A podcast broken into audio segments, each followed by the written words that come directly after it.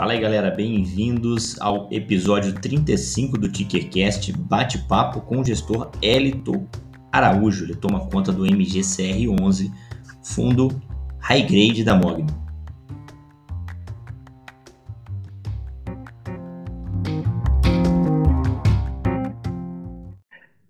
Fala, Elton. Opa, tudo bom, cara? tudo bem? Ajeita aí, ajeita aí, com calma. Tá ótimo. Calma e elegância. Vamos bater um Sempre, papo aí né? sobre, sobre o, o, MGCR, mas eu, eu, quero puxar um pouco aqui também essa pegada educacional, porque tem muita gente aqui que está começando a investir e não entende ainda esse produto fascinante que são os fundos imobiliários de papéis. Né? Sim, sim. Então, um show de bola, Elton, cara. Muito obrigado pela sua presença, por disponibilizar um pouco do seu tempo aí para a gente poder fazer essa live. É, vou abrir o espaço aí para você se apresentar um pouquinho, falar quem é você, o pessoal te conhecer. Eu, eu que agradeço aqui, Danilo, é, falar um pouco aqui da minha carreira e como eu vim parar aqui na Mogno. Atuo aí, apesar de ser minha cara de novo, né, já atuo aí no mercado financeiro já há um bom tempo, aí, acho que já vai fazer uns oito anos que eu estou no mercado financeiro, comecei lá atrás, na época da faculdade, né, e já trabalhei, eu sempre falo que eu já trabalhei em todo o, o espectro o espectro da cadeia da indústria de fundos de investimento. Né? Já fui agente autônomo de investimento, já trabalhei uns três anos com isso. Já trabalhei em administrador fiduciário e já trabalhei em gestão também. E hoje estou à frente de um fundo, né? que é o MGCR, que é o, o fruto do nosso papo. Né? Show. É, desculpa, pode falar, Não, pode falar. Pode, pode seguir.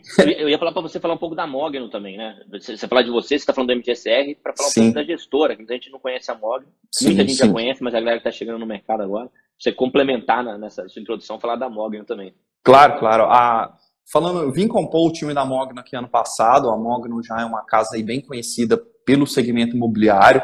É, acho que o carro-chefe aqui da casa é o MGFF, né? Que é um fundo de fundos para quem conhece aí, já é bem consolidado no mercado, já um fundo tem quase um bi aí sob gestão. Hoje a gestora está com volta 3 bi meio sob gestão, se eu não me engano, tá? Porque a gente tem aqui vários fundos, uh, não só imobiliários, né? A gente tem um fundo de ações que está começando aqui também. A gente tem a área de wealth management, que já é bem grande aqui dentro da, da casa também, que tem em torno de um bi pouco sobre custódia.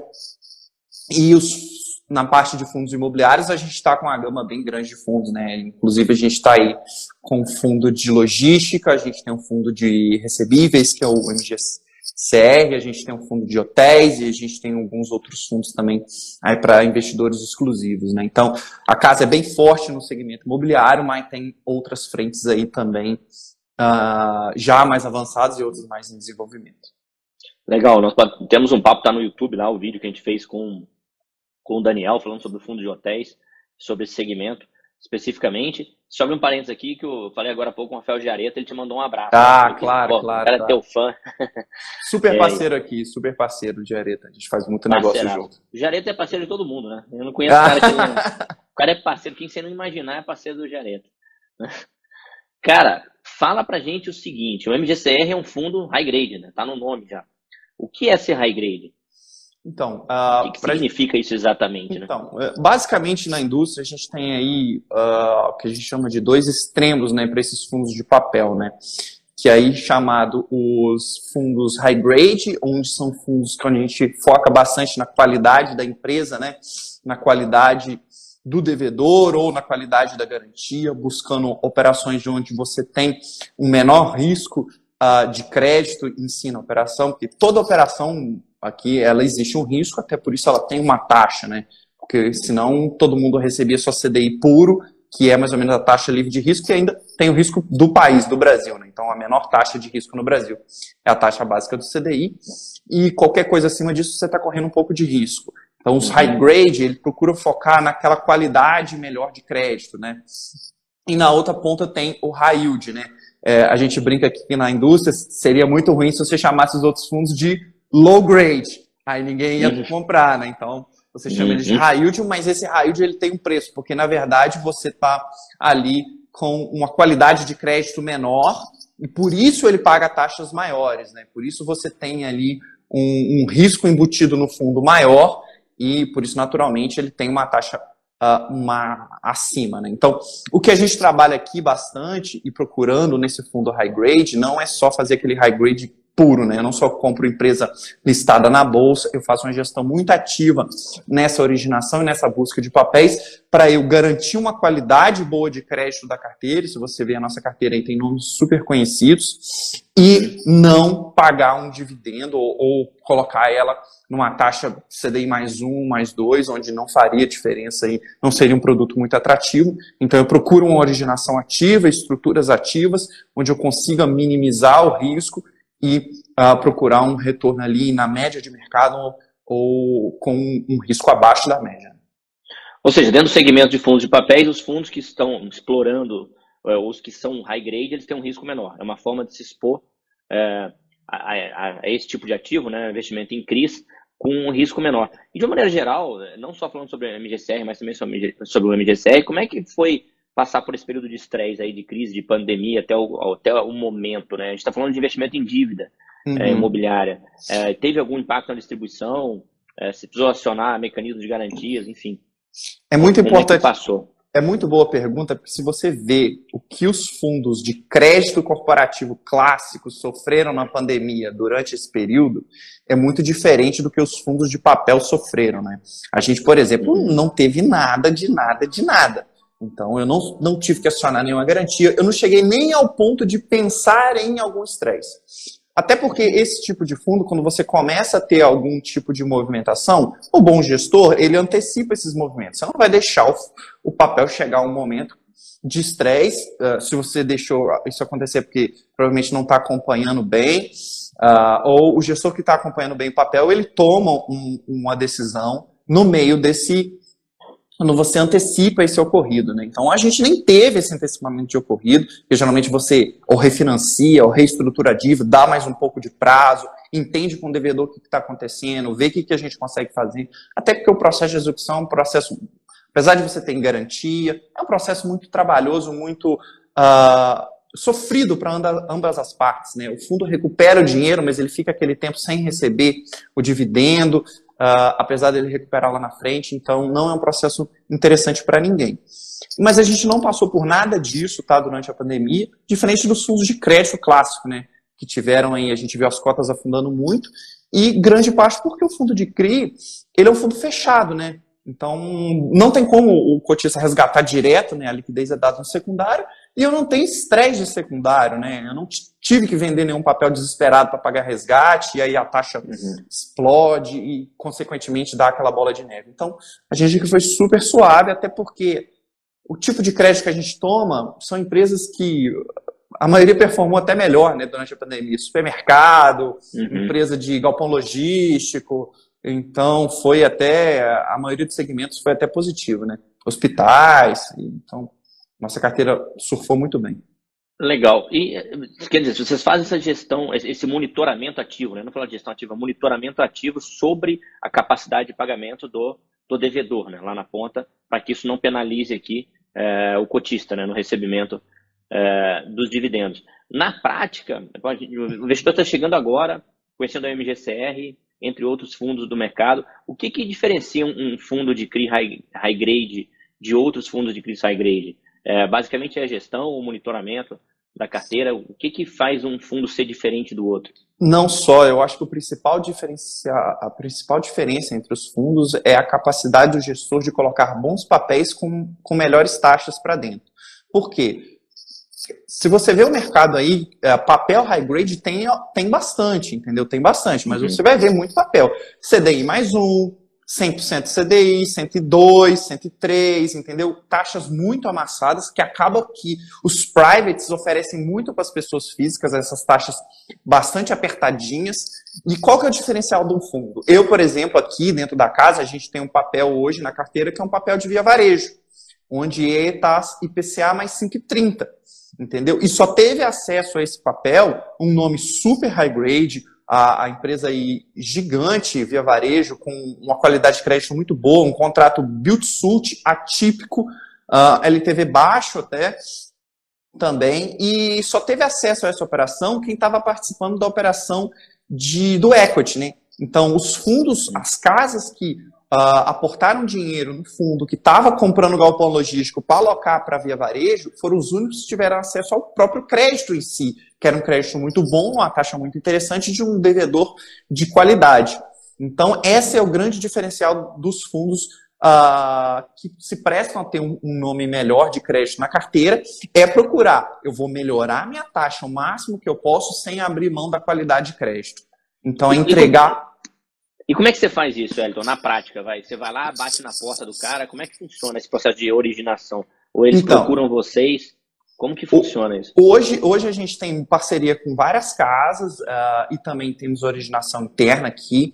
Então a gente tem o que a gente chama de originadores, né? São, são players aí no mercado que ele tem muito contato com as empresas, ele faz esse leve trás, ele procura formas de financiar a empresa e ele sabe que a gente tem funding.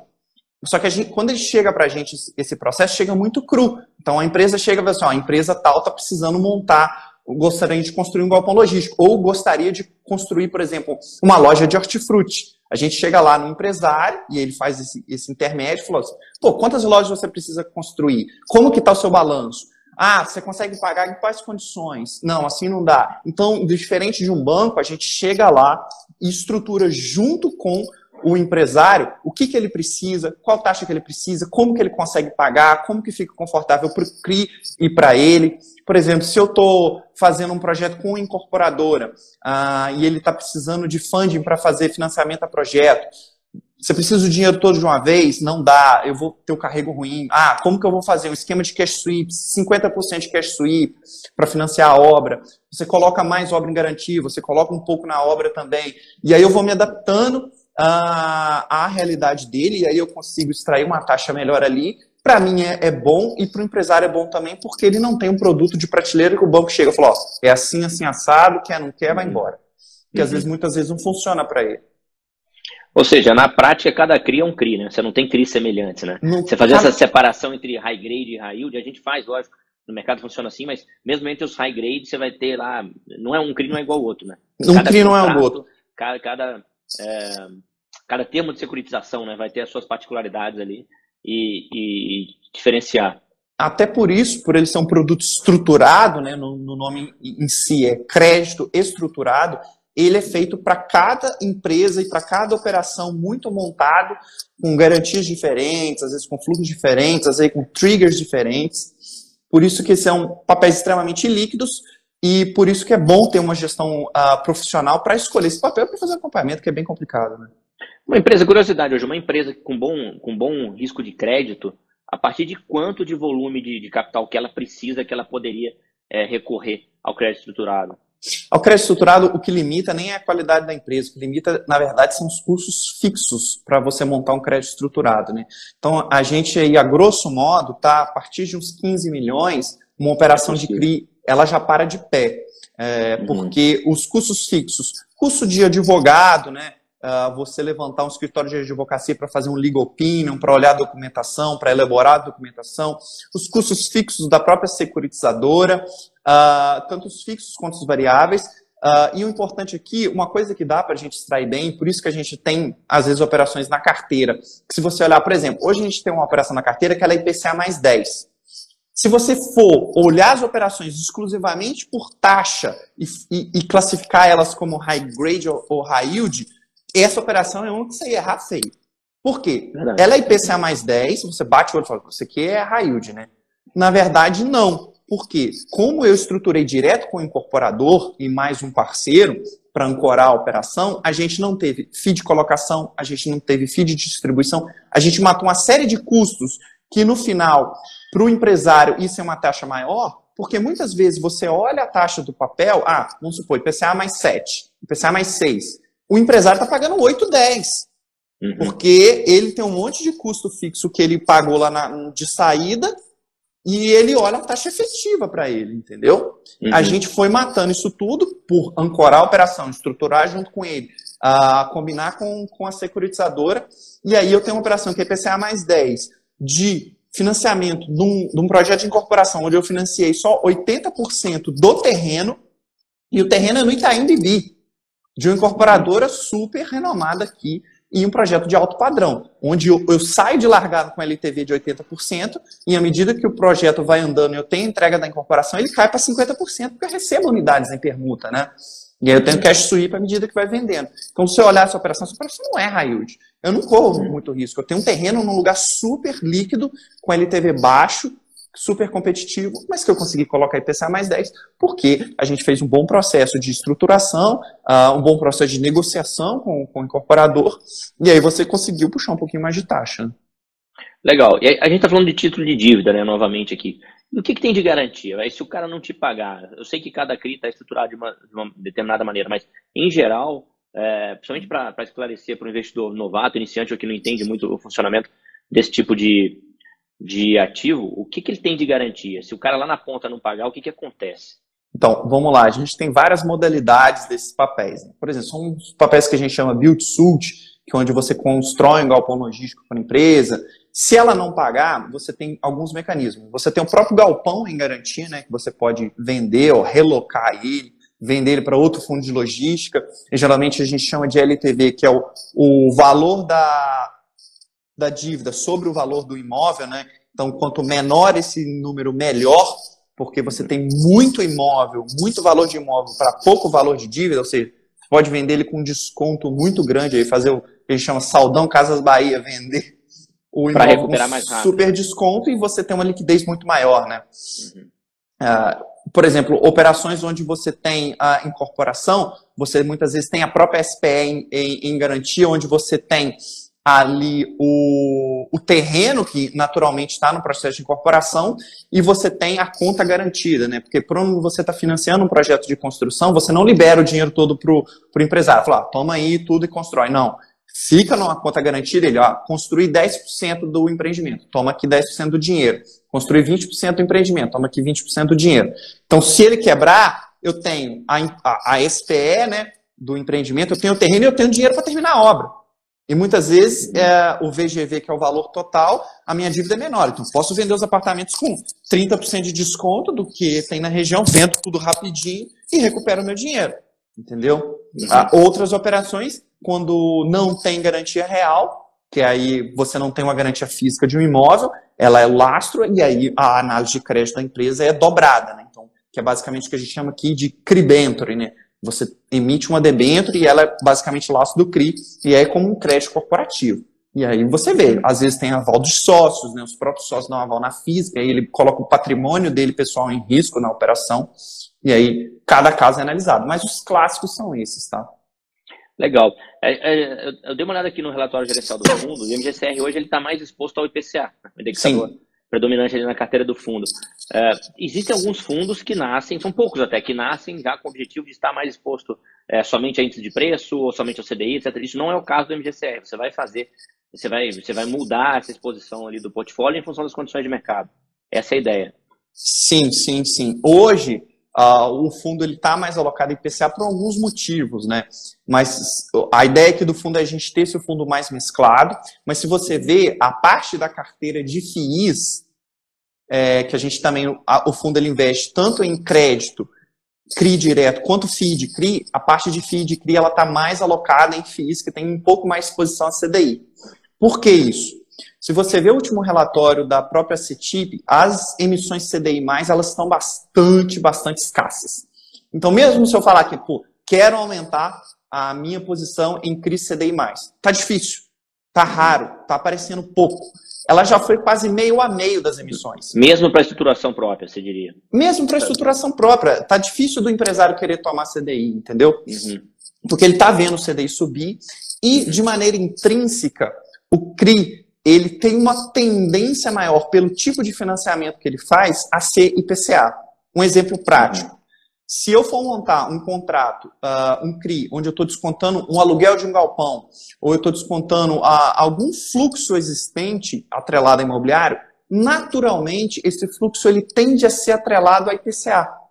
Porque é, um, um, um contrato de aluguel ele é reajustado IPCA, às vezes o fluxo de dívida de uh, home equity ele é IPCA, por natureza do crédito, natureza do imobiliário ser atrelado. e aí você não pode descasar a dívida com a natureza do fluxo que está te pagando. Porque senão você ia transformar em uma operação linda, por exemplo, a operação ah, galpão logístico, via varejo, uh, contrato atípico. O contrato é, é reajustado IPCA, eu monto um CRI CDI. Pronto. A operação tem um super descasamento. Se o IPCA subir mais que o CDI, se algum for para lados diferentes, você tem um risco de não receber, mesmo a, a pagadora pagando bonitinho. Então, aí já mata a operação tipo CDI. Operações CDI, elas aparecem bastante em operações onde você não tem um fluxo definido, onde você não tem um fluxo clássico para ela. Por exemplo, ah, estou emprestando dinheiro para a incorporadora, ela vai incorporar, beleza. E ela me deu algumas garantias. Não necessariamente aquele fluxo está atrelado a IPCA na essência, né? Está atrelado ao lucro da incorporadora, à margem dela, e aí essa operação ela para de PSDI, até porque o custo de tomar dívida dele em outro lugar às vezes é CDI também. Uhum. Mas Legal. elas estão bastante escassas. Ou seja, a ideia de vocês agora, agora vocês estão com condições de mercado, mas posto IPCA, mas o investidor ele pode esperar ao longo do tempo. É um mix ali no, no rebalanceamento, sim, sim. A gente tem não aquelas desapareceram. Eu, por exemplo, estou com um pipeline aí de algumas operações CDI mais que estão aparecendo, mas se você vê o histórico da Ambima, era tipo 40% uh, CDI mais, agora é tipo 2, 1% das emissões. Caramba, então cara. sumiu muito, sumiu muito. Emitiu 1,2 bi mês passado, 98% IPCA mais. Caramba. E o resto tem que. O resto é pré-CDI mais e uns gato pingado de IGPM. Caramba, curiosidade. Que, que, que doideira. Puxando um pouquinho para educacional, eu sei que isso não é função do gestor, quem faz isso é o administrador, mas é sempre uma polêmica aí quando a gente vai falar de precificação de fundo de papel. Como que é definido o valor patrimonial de um fundo de papéis, né? Como é que o administrador ele precifica um CRI que você tem na carteira aí? Então, é, depende muito do administrador, tá? É, isso ainda hoje, dentro do mercado, não é um consenso, não existe uma diretriz plena para os administradores, tá? Vou falar como que o meu administrador fiduciário uhum. marca, né? Então, como que é feito? Hoje, o papel ele é marcado na curva uh, de emissão do papel, tá? Como que funciona isso? Então, o administrador fiduciário, eu comprei um papel que é IPCA mais 6 ele vai pegar o papel IPCA mais 6, ele vai ver, no momento que eu comprei, o quanto uh, esse 6 ele é spread sobre a NTNB de referência. Então vamos supor que eu comprei esse papel e ele tem uma duration aproximada da B26. Ele vai marcar esse spread sobre a B26, vamos supor que na época que eu comprei a B estava 3. Então tenho 3% uh, por cento de spread sobre a B. Isso ele mantém constante, porque esse é o spread de crédito. Então, como ele não tem sensibilidade do se aquela qualidade de crédito da empresa melhorou ou piorou, porque o mercado secundário disso é quase inexistente, quase inexistente né? ele mantém essa parte constante, só que a outra parte dos 3% da B, ele varia, porque essa ele sabe, que é o risco de mercado. Então, isso ele varia. E aí ele varia essa parte na curva, mas a parte do spread sobre a B de referência ele mantém constante. Importante ressaltar, se você compra um papel hoje na carteira, vamos supor que esse papel de IPCA mais 6, eu tivesse comprado ele a IPCA mais 5. Comprei no secundário. O que, que ia acontecer? Eu paguei um PU maior do que o PU par, certo? Do que uhum. o spread sobre a B. O meu administrador fiduciário, na hora, ele vai derrubar o meu patrimonial, assim que, eu, que isso entra na carteira, e ele vai descontar isso. Porque ele marca na curva de, uh, na curva de emissão do papel, e não na de tá. compra. Tá. Ou seja, tanto faz o preço que você pagou, o que é importante é. É, ele, ele, é, ele vai marcar, por exemplo, papel na curva de emissão valia mil. Se você pagou mil e cem, aquele cem ele vai derrubar do seu patrimonial. Uhum. Não necessariamente é. você perdeu dinheiro. Se você carrega uhum. o papel, você vai receber uhum. os 5% que você contratou. Uhum. Mas ele vai derrubar no seu patrimonial. E vocês carregam, a ideia é carregar o papel até o vencimento ou havendo possibilidade de vender embolsar um lucro aí no meio do caminho, isso vai ser realizado? Sim, é realizado e, e, depende muito do tipo de papel. Tem papel que você compra e você fala assim, não, isso aqui eu não quero me desfazer, a não ser que eu receba uma proposta absurda. Então, obviamente, né, se eu estou com um papel, uh, aí comprei ele e alguém me oferece aí 3, 4, 5% de fechamento de spread e eu tenho uma oportunidade melhor de troca, eu vou trocar. Mas é importante uhum. ressaltar que eu não vou fazer isso se eu não tiver alguém para colocar no lugar. Porque não faz sentido nenhum eu vender um papel que hoje eu tenho na carteira, realizar um ganho de capital. Ficar com dinheiro não, em caixa. Né? E ficar com dinheiro em caixa carregando CDI. Então, no final, meu carrego vai piorar. Então, se eu ver oportunidade, ver que tem operações melhores, yield melhor saindo, eu vou fazer e a gente faz essa gestão ativa para ir renovando a carteira, né? Vou vendo, os spreads estão vindo melhores agora. Então, papéis que eu comprei uhum. lá atrás com spread às vezes um pouco mais fechado, eu vou desfazendo dele no secundário, às vezes muito private compra, eu consigo desfazer dele no par para ir substituindo uh, por papéis de melhor carrega. Show. Cara, eu vou te fazer uma pergunta que é uma bucha, porque essa, todo mundo pergunta isso, todo mundo quer saber. O, o, o, investidor que tem que investe em fundo de papéis, ele pergunta assim, beleza, eu recebo ali os dividendos é, na minha conta. Ali vem, vem, bom, tudo que o fundo de papel, tudo que o CRI distribuiu, em algum momento cai ali na minha conta. Quanto que o cara precisaria reinvestir na média? Como que ele consegue fazer essa conta? Ou aproximar para ele manter o poder de compra ao longo do, do tempo? Porque se ele gastar 100% dos dividendos que ele recebe, ele vai ter o poder de compra deteriorado ao longo do tempo que ele está recebendo junto ali é, a correção é, a correção inflacionária. Né? Como que dá para a gente fazer a grosso modo é, como que um investidor ele pode ter isso em mente? O cara que está 100% MGCR, por exemplo. Ah, você quer reinvestir só componente PCA? Exatamente. Ele consegue essa informação fácil? Eu, eu divulgo certinho o quanto eu estou distribuindo de correção monetária e o quanto eu estou distribuindo de de juros. Então, então você tem meu, essa informação no relatório? No meu relatório gerencial, todo mês tem lá o quanto. É, eu dou consolidado, né? Mas é só o investidor dividir pelo número de cotas do fundo que ele vai ter a noção. Daqueles Exatamente. centavos que eu distribuí, quantos uhum. centavos uhum. é correção monetária, quantos é juros e quanto é ganho de capital, tá? Tá tudo discriminadinho no nosso relatório gerencial.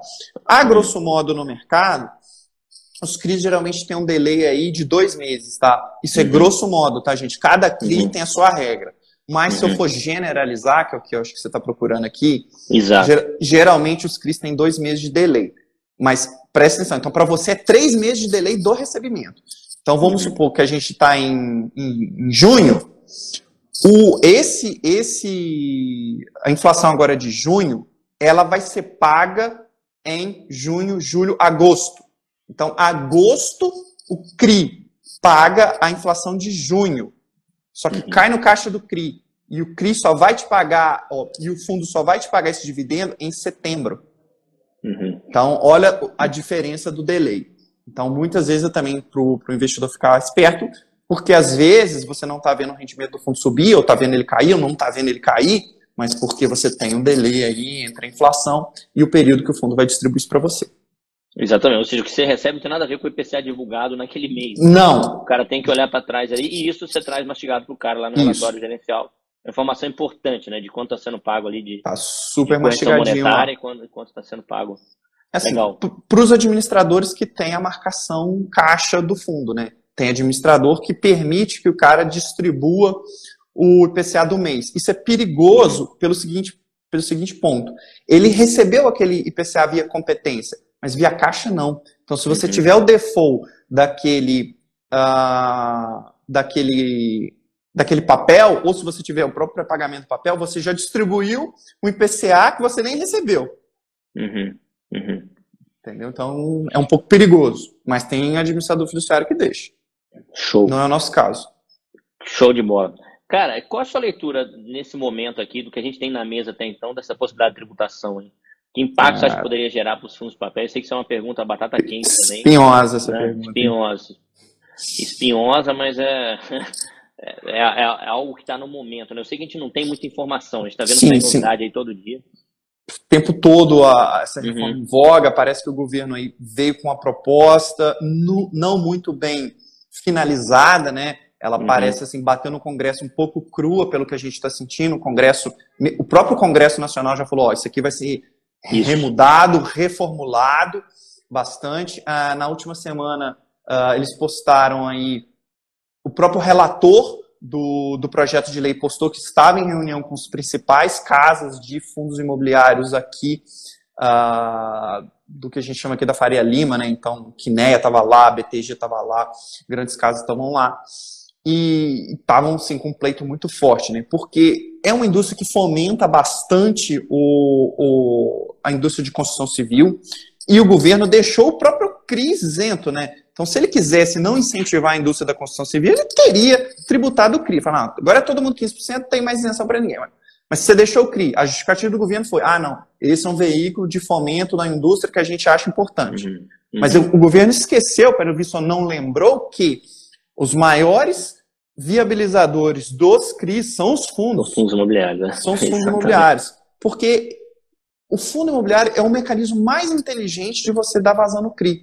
Porque você pega um produto que é ilíquido, longo, difícil de acompanhar, difícil de analisar, profissionaliza ele, coloca num veículo onde você não tem resgate, e aí você não tem aquele caos dos fundos de crédito, e você dá liquidez para o investidor pessoa física, porque ele pode comprar e vender isso no mercado. Falando aqui com o impacto de si, né? Isso aqui a gente está.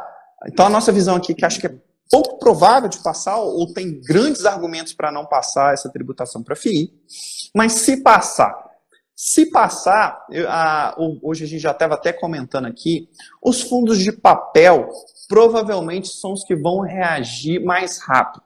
Não estou falando que eles vão conseguir repassar tudo, porque provavelmente não, mas o que acontece é, novas originações, naturalmente, você vai colocar uma taxa maior para o empresário na ponta. É, é inevitável uhum. isso. Não uhum. vai ser 100% press-through, não vai conseguir botar os 15% todo no CRI, uhum. beleza, os CRIs vão manter o mesmo rendimento. Não. Mas as taxas para o empresário, no final, quem vai pagar essa conta é o empresário. E a gente também, né? Porque vai ser meio que dividido. Uhum. É, acho que são os que têm maior capacidade de conseguir fazer esse repasse. Porque você revê um contrato de aluguel, cara, marcado 30 anos, você não vai rever. Você não vai rever. Você não vai rever. Você vê, você vê na prática, é, você teve uma penalização da atividade produtiva. Né? Que está lá gerando emprego e gerando o imposto que o governo tanto quer, né? Total. E né? o, a construção civil, é a construção civil no final que vai, uhum. vai sofrer. E, uhum. querendo ou não, eles são grandes empregadores de mão de obra, assim, uhum. e o que eu sempre coloco aqui é uma realidade, infelizmente, são os maiores empregadores de mão de obra não qualificada no país. Então eles empregam muita gente que ia ter dificuldade hoje de se alocar no mercado de trabalho do jeito que as coisas estão evoluindo, entendeu? Então, é, é, um, é um, um setor muito importante, tanto para o PIB e déficit habitacional, não precisa nem falar no Brasil. Show, Elton. Obrigado pela sua leitura aí, com a tua experiência, visão de mercado. Vamos voltar aqui ao MGCR. O que, que o investidor pode esperar do fundo daqui para frente? Já fizeram três emissões, né?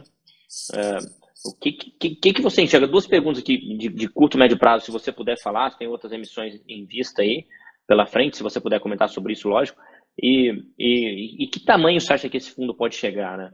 Em termos de, de fundo de, de, de papéis, a gente sabe que tem muita demanda, de, de uma maneira ou de outra, vai ser iniciativa privada mesmo que vai financiar é, atividade produtiva no Brasil, não tem como a gente fugir disso. A gente está vendo fundos de crédito aí, é, acho que a NP que divulgou, pô, fez uma captação de 1,2 bi, né? acabou de fazer uma captação de, de 1,2 bi, você vê que tem, tem, tem demanda, imagino que tenha pipeline aí também, tem aonde alocar esse recurso.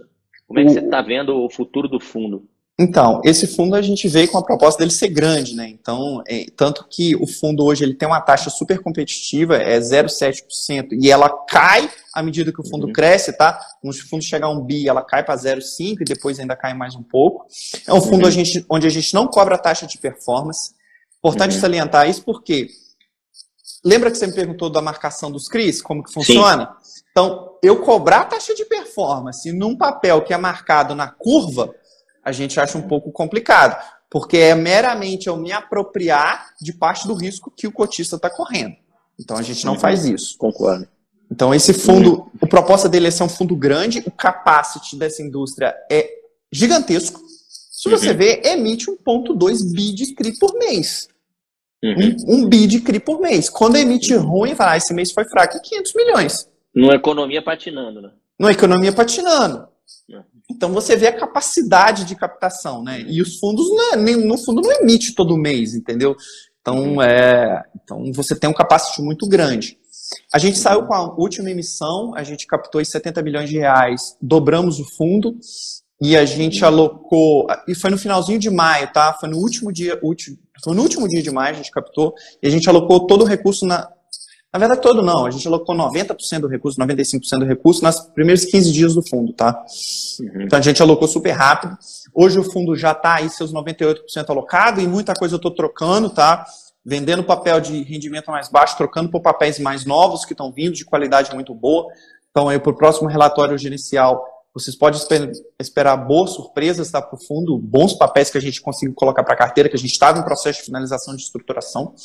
É, como o fundo está super alocado e tem muita coisa nova chegando, é, a gente deve planejar aí uma emissão no futuro, mas tem que aguardar cenário, né? Porque uma coisa que a gente não vai fazer aqui é emitir abaixo de patrimonial. Então, se o mercado não me permitir. perguntar, essa é a última pergunta que eu ia fazer. Se o mercado não me permitir, a gente não vai fazer, entendeu? Então, porque eu não vou prejudicar o cotista que confiou no nosso trabalho, que apostou no fundo lá no início, e diluir ele uh, em prol só da sanha de, de captação, né? Não, não é ideia. Aqui a gente faz um trabalho de longo prazo e a saúde de longo prazo do fundo é a gente sempre emitir ali com a patrimonial mais custos ou acima de patrimonial se possível, pelo que maneira que o mercado permitia aí, a gente sabe que está um momento conturbado para fazer isso, uhum. tem reforma em voga, vai, não vai, isso tudo está abalando um pouco o mercado, mas a ideia é que a gente fazer um fundo grande, mas com consciência, né, crescendo a passos uh, não lentos, né, mas eu dando um, um, um passo do tamanho da minha perna, né. E é importante vocês verem que provavelmente a gente não vai fazer ofertas gigantescas para esse fundo, tá? A gente vai fazer várias pequenininhas caso a gente consiga, é, caso o mercado permita, né? Por quê? É muito melhor eu fazer uma oferta, vamos supor, uma oferta de mais 100 milhões e alocar ela super rápido, do que eu fazer uma oferta de 300, 400 para triplicar o fundo e morrer com caixa aí e carregar a caixa por um bom tempo. Né? Então a gente vai fazer ofertas de acordo com o nosso pipeline, de maneira que a gente já consiga alocar rápido, como a gente vem fazendo, e não deixar o dividendo do fundo cair nesse período, né? Fazendo toda uma gestão ativa. Ou seja, uma emissão é sempre é feita com um pipeline já em vista. Você não vai fazer emissão para depois sair procurando de alocar. Ah, depois eu vejo aí. Aí que eu vou bater. Não. Eu tenho no mínimo um pipeline ali de, de meses, né? A gente uhum. procura um pipeline às vezes maior que a emissão, porque coisa cai, tá estruturando, o cara desiste, aceitava, a condição não aceita mais. Então, é. isso acontece, é natural. E, e, outro ponto que é comum a gente ver, a gente vai além de fundos de papéis, é justamente isso. O cara faz uma emissão, ele tem um período de alocação, mesmo tendo um pipeline, mas você tem uma queda nos dividendos, né? nos, nos meses seguintes, porque aquele dinheiro ficou ali em caixa rendendo CDI. Né? Às então, vezes é algo isso. que vocês pretendem, é algo que vocês pretendem trabalhar para que não aconteça. É, a gente trabalha, mas, por exemplo, às vezes é inevitável. Esse fundo, é, é, por exemplo, essa emissão, eu aloquei ela em 15 dias. Em 15 dias eu aloquei a emissão. Só que o que, que acontece? Como o fundo ele segue um regime caixa, uhum. eu estou ganhando o rendimento daquele papel. Ele está cruando no, no, no, saldo devedor e ele está cruando no meu patrimonial.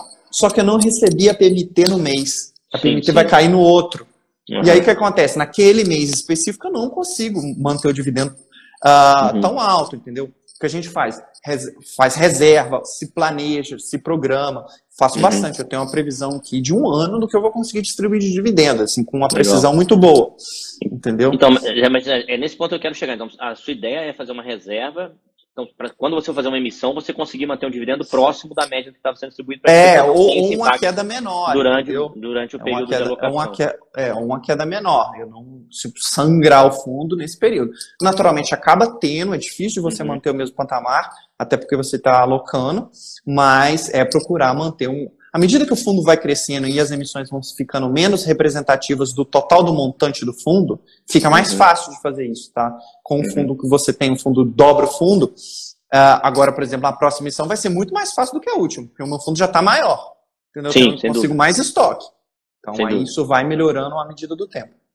Você tem uma porcentagem interessante do PL ali em fundos, é, em, em, outros fundos imobiliários, né? A sua ideia é queimar esses fundos em algum momento, liquidá-los e, e transformar isso em CRI?